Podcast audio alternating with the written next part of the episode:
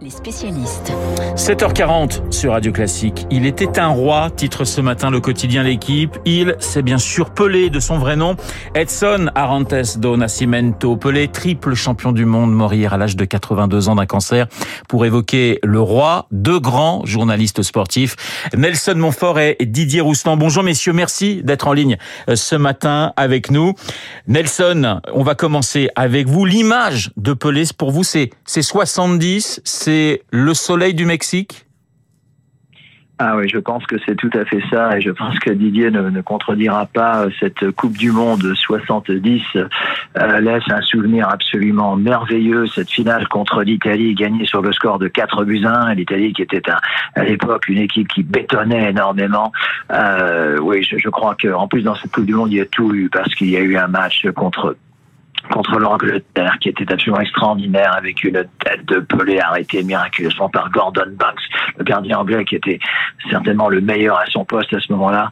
Et puis une ferveur partagée, ben, je pense, par le, par le monde entier. Tout le monde était brésilien, comme je crois qu'aujourd'hui, ce matin, euh, tout le monde se sent euh, orphelin d'une certaine manière et tout le monde se sent brésilien. Didier, Didier Roustan, c'est vos premiers souvenirs euh, en enfant, la Coupe du Monde 70 et, et ce maillot magique de le Seleção oui, euh, j'avais 12 ans et, déjà, euh, on, parlait beaucoup de, Pelé, euh, enfin dans, dans, mon entourage, quoi, parce que Pelé avait aussi marqué euh, la Coupe du Monde 1958, qu'il gagne alors qu'il a, il n'a pas 18 ans, en marquant trois buts en demi-finale contre la France. Donc on était directement concernés. Donc euh, les, les, anciens nous parlaient de, de, de, de, Pelé, et puis tout le monde, le football, c'était Pelé, mais on n'avait jamais vu euh, d'image, quoi, pour pour les gens de, de notre génération, comme, comme celle de Nelson et, et, et la mienne. Et, et à, l'époque, les la télé était quand même un petit peu moins pointue. Et la Coupe du Monde 70, c'est même l'arrivée de la couleur pour la finale. Ouais. Euh, je me souviens, même si je l'ai pas vu en couleur, mais je sais que bon, on parlait que de ça, etc. Et mais on la suivait en noir et blanc. Mais c'était extraordinaire. Et les matchs à l'époque étaient très tard parce que euh, il y avait pas cette il y avait le décalage horaire avec le, le, Mexique, mais on jouait pas à midi heure locale. Maintenant, comme on l'avait fait en 86 par exemple.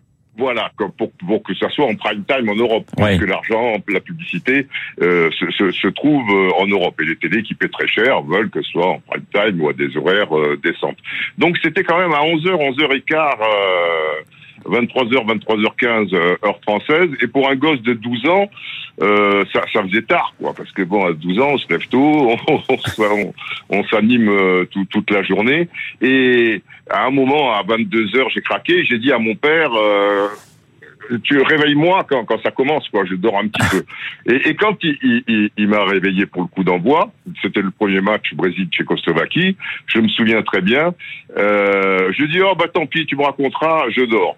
Bon, il est revenu 11 minutes plus tard et il me dit euh, Didier, fais comme tu veux, mais la Tchécoslovaquie vient d'ouvrir le score.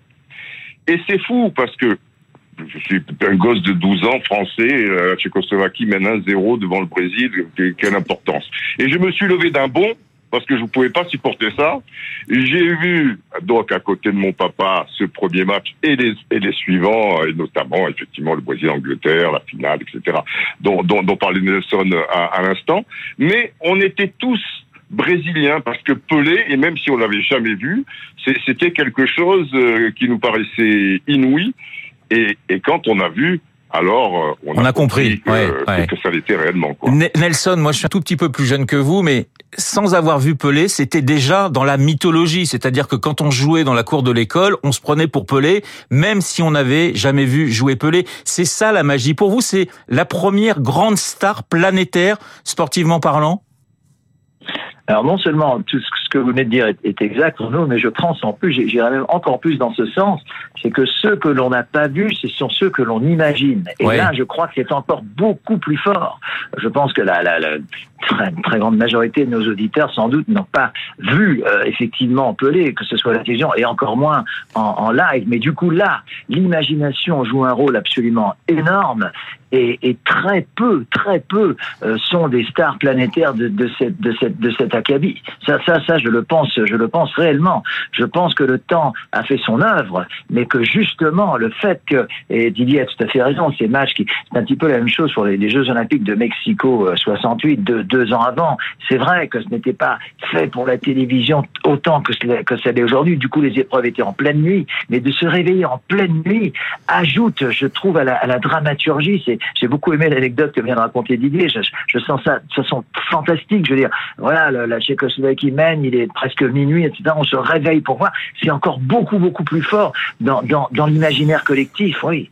Il y a le sourire, hein, Nelson, de, de, de, Pelé. Il y a ces matchs aussi, euh, on en parlait dans le journal de 7h30, euh, ces matchs amicaux entre euh, son club, Santos, et puis des clubs européens. Alors c'est très folklorique. Il y a ce match, par exemple, en 71 à, à Colombes, avec une sélection de joueurs, je crois, de, de Saint-Etienne et de, de l'OM.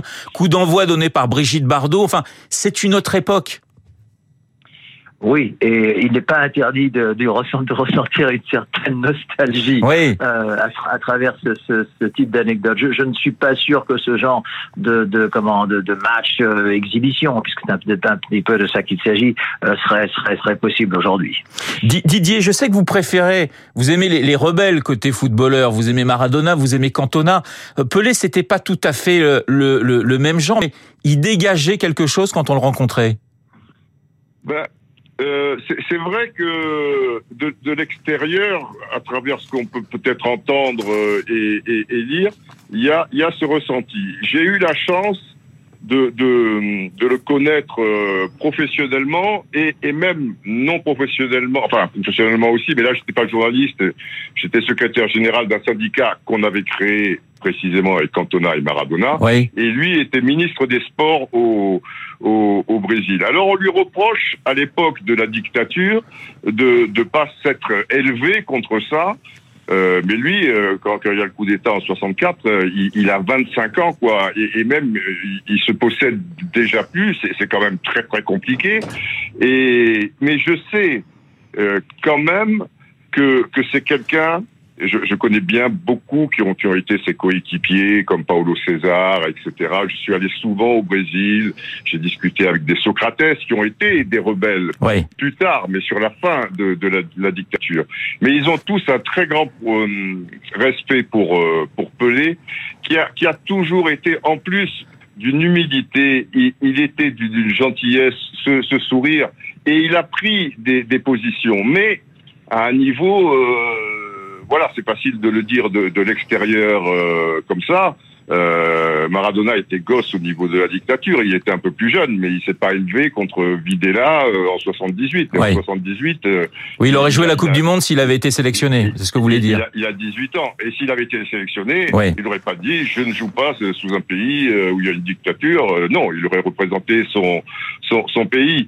C'est un peu un, un procès pas mal ça, mais un peu ambigu et, qui est pas juste, euh, je, trouve, parce que il, avait quelque chose de très fort et de très spirituel euh, en, en, lui, et il aimait vraiment les gens. Il a jamais refusé un, un autographe, un sourire, ouais. une photo, alors que c'était une immense star, quoi. Je, je veux dire, non, c'était c'était une personne merveilleuse. J'ai des souvenirs avec lui. Je veux pas trop rentrer dans ces choses-là, mais mais vraiment extrêmement touchant. Nelson, euh, il y a ce sourire, il y a cette humilité dont parle Didier Roustan à l'instant. C'est un dieu au Brésil. Et puis, c'est lui qui a apporté, enfin, il n'est pas seul parce que le foot est un sport collectif, mais la première Coupe du Monde au Brésil et qui a vengé un petit peu la, l'humiliation, la défaite de 1950 lorsque le Brésil avait perdu en, en, en finale. Il y a ça aussi chez les Brésiliens. Ouais, ce qu'il faut, ce qu'il faut préciser, et, et, Didier connaît ça même mieux que moi, c'est que euh, cette, cette finale Coupe du Monde 1950, euh, enfin cette défaite du Brésil contre l'Uruguay de buts à 1, me, me semble-t-il, a laissé des traces euh, quasi, euh, enfin, je veux dire indélébiles sur le sur le Brésil. Et vous avez tout fait raison quand, quand vous dites qu'effectivement ça a été une sorte de soleil renaissant et c'était la, la première des cinq étoiles qui sont sur ce maillot. C'est le seul joueur, je crois, à avoir remporté trois Coupes du Monde. Et puis c'est vrai que ce sourire, cette, cette forme de, comment dirais-je, de, fin, d'innocence dans, dans, dans, ce visage absolument, absolument merveilleux. Et je suis tout à fait d'accord en plus avec ce qui vient d'être dit. Il ne faut pas non plus trop demander aux sportifs au point de vue, comment dire, conscience politique, etc. Ils sont avant tout là pour jouer au football. Et effectivement, si Maradona avait été sélectionné en 78, il aurait joué euh, pour, l'Argentine. Il ne faut pas trop demander, euh, voilà, pour donner conscience politique euh, à des sportifs comme à des artistes d'ailleurs. Ça, j'en suis intimement persuadé pour les avoir fréquentés depuis des années et des années. Il nous reste quelques secondes euh, malheureusement parce que je resterai des heures à parler avec euh, avec vous deux Moi aussi. évidemment. Mais c'est vrai qu'il y a cette humilité et il y a aussi toujours ce, ce, ce côté chez lui. Il y avait ce côté à mettre en avant les autres joueurs. Vous parliez de de de cette de cet arrêt de Gordon Banks en 70. Il avait eu cette phrase magnifique. Il dit aujourd'hui j'ai marqué un but, mais Banks l'a effacé. Il, était aussi au service des autres joueurs, Didier, malheureusement quelques secondes. Il, était très aimé par ses coéquipiers et ça c'est quelque chose qui, ne trompe pas. Il y a, il y a des joueurs, euh, bon, ils ont une bonne cote comme ça, ce sont des, grands joueurs. Maradona aussi était très apprécié de ses coéquipiers et c'est quelqu'un qui allait au front pour ses coéquipiers sur le terrain, mais aussi en dehors. Et pour terminer par rapport à ce qu'il a amené de révolutionnaire aussi, il faut savoir qu'en 58, euh, les, les, Noirs au Brésil étaient moyennement acceptés. Et d'ailleurs, la défaite traumatisante de 1950, on l'impute au gardien de but Barbosa, qui est noir, et on dit, vous voyez, les Uruguayens en face, il n'y a que des blancs, etc. Et tout. Le fait que lui, joueur noir, je veux dire, devienne le plus grand joueur de la planète, etc., etc., a amené beaucoup pour euh, les euh, la condition des Noirs brésiliens euh, colorés du, du, du, Brésil et a rassemblé beaucoup les gens. Merci beaucoup, merci Nelson d'avoir été ce matin en ligne sur l'antenne de Radio Classique. Nelson Montfort, merci Didier Roustan d'avoir pris un peu de votre temps pour parler du roi Pelé, la légende. Il est 7h52. Tout de suite, le journal imprévisible, Augustin Lefebvre.